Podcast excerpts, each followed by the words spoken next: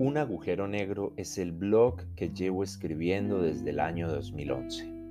Es uno de mis tantos proyectos para tratar de entenderlo todo y para tratar de entenderme a mí. Y creo que es el más antiguo de los que tengo. Gracias a él han nacido muchas otras de las ideas que estoy realizando. En este blog comencé a escribir sobre películas, libros, tecnología, política y sobre casi cualquier cosa que se me ocurría pero poco a poco fue tomando un aire más personal e íntimo. Esas son las publicaciones que quiero compartir con ustedes en formato audio en esta tercera temporada de Totus. Recuerden que en la descripción del episodio encuentran el link a las publicaciones de mi blog, así como a los libros que he publicado y a mi presencia en redes sociales, donde me encuentran como arroba camiurs. Bienvenidos y pausen su mente por los próximos minutos. Hola a todos, bienvenidos a un nuevo episodio, gracias por escuchar y ojalá que pasen un excelente fin de semana con festivo a aquellos que están en Colombia. Los dos artículos que van a escuchar fueron escritos a mediados del año 2020. Las mañanas son un momento clave del día porque estamos descansados, pero tienden a ser caóticas. Entonces, casi siempre uno quiere hacer un montón de cosas y no hace ninguna, o también puede suceder que llegan y llegan cosas inesperadas y le impiden a uno avanzar en aquello que le interesa. ¿Qué hacer con respecto a ello? Lo primero es priorizar. Tratemos de hacer primero lo importante antes que lo urgente. Nuestro tiempo es finito, así que por mucho que queramos, nos va a ser muy difícil salir a hacer ejercicio, seguir nuestro curso en línea, o el libro que estamos leyendo o escribiendo, desayunar y todo antes de las 8, momento en el que debemos comenzar a trabajar. Quizás es posible hacer todo eso a la carrera, levantándonos a las 6 y dedicándole 30 minutos cronometrados a cada actividad. Pero así de afán no quedaríamos muy satisfechos. Nos sentiríamos más bien como si estuviéramos cumpliendo una obligación, en lugar de sentir que nos estamos dando gusto con cosas que nos agradan. Así que mejor hagamos menos, con más holgura y calma, y podremos podemos alternar actividades entre días. Me gustó algo que escuché hace poco en un podcast que se llama Libros para Emprendedores hacían una analogía entre la fuerza de voluntad y un músculo. Cuando sobre ejercitamos un músculo en el gimnasio, ¿qué es lo que sucede? Pues que al otro día estamos adoloridos y no nos podemos mover bien, como estoy yo hoy después del entrenamiento de karate de ayer. Y entonces o le cogemos fastidio a hacer esa rutina o a ir al gimnasio o dejamos de hacer ejercicio con justa razón durante varios días, incumpliendo nuestro tradicional objetivo del 31 de diciembre. Lo mismo sucede con la fuerza de voluntad. Si queremos comenzar a hacer algo nuevo en las mañanas, cuando tenemos un montón de energía o en cualquier momento que tengamos un subidón de motivación, pues debemos comenzar de a poco. Kaizen puede llamarse, hacer pequeños esfuerzos incrementales paulatinamente.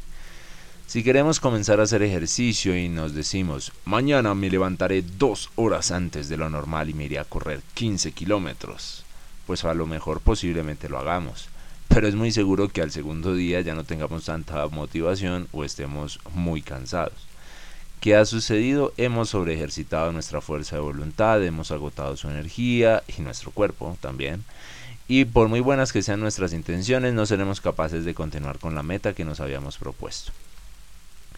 Cuando hacemos algo que nos gusta o algo que ya hemos hecho al antes y es corto, casi no gastamos fuerza de voluntad porque lo disfrutamos porque ya estamos acostumbrados a hacerlo. Pero para incorporar algo nuevo a nuestra rutina o para hacer algo que no nos gusta tanto o que es muy largo, debemos comenzar de a poco, en pequeñas dosis porque el cambio duele, molesta, es incómodo, nos obliga a romper la inercia de lo que veníamos haciendo, nos saca de nuestra zona de confort.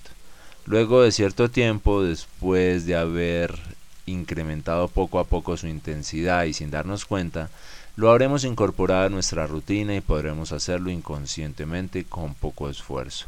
Se habrá convertido en un hábito.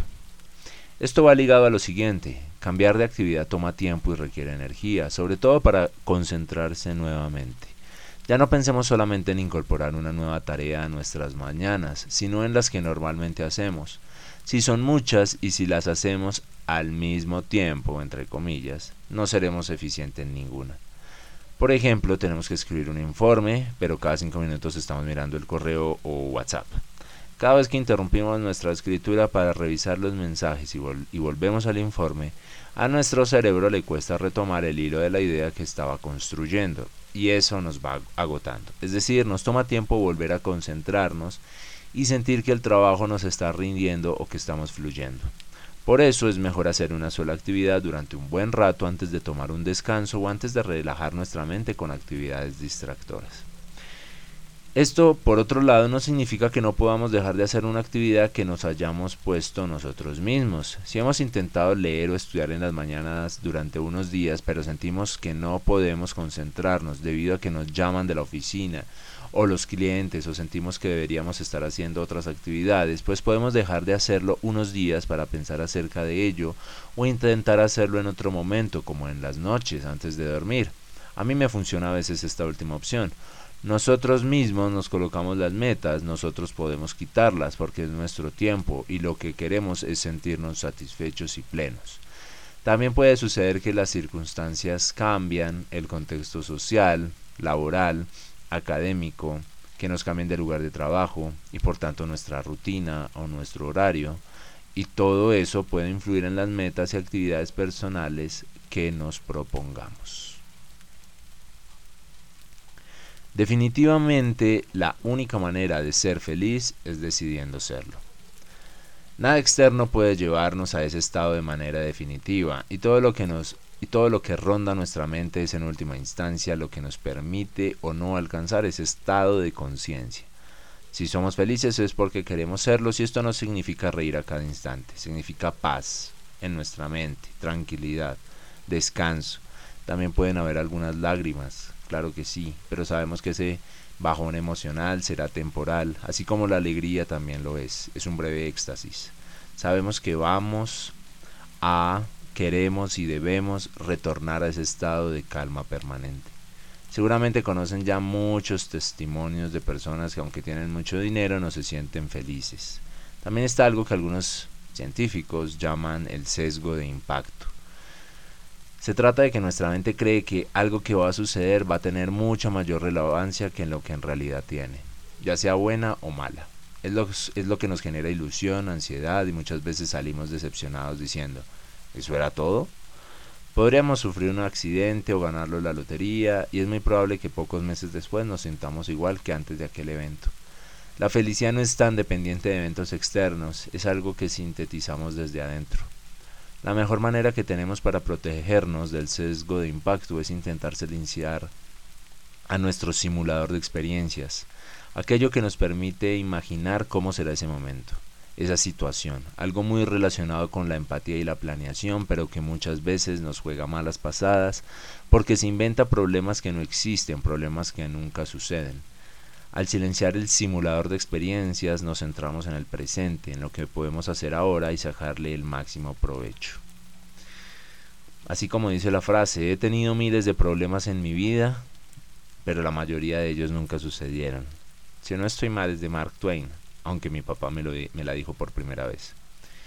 Maneras de ser feliz desde adentro hay infinitas.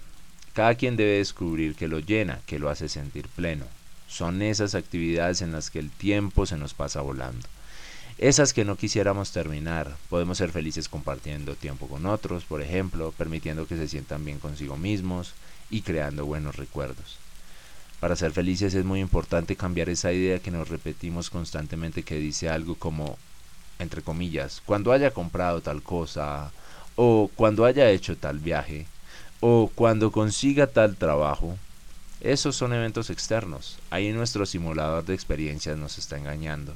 Nos está haciendo creer que esos eventos serán mucho más significativos de lo que en realidad son. Estamos sufriendo de sesgo de impacto. Lo que tenemos que pensar es, hago lo que puedo con lo que tengo donde estoy. Es aprender a disfrutar el ahora, el momento. Siempre es la actitud y no nuestro entorno lo que determina nuestra felicidad. Por ejemplo, podrías creer que si tuvieras una super cámara fotográfica profesional serías muy feliz, exitoso, sacarías adelante tu emprendimiento de fotografía, tu blog y mil cosas más.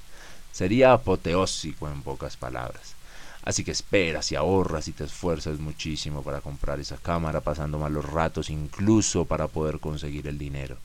Pero cuando ya lo, ya lo tienes eh, o ya la tienes en tus manos, te sientes igual.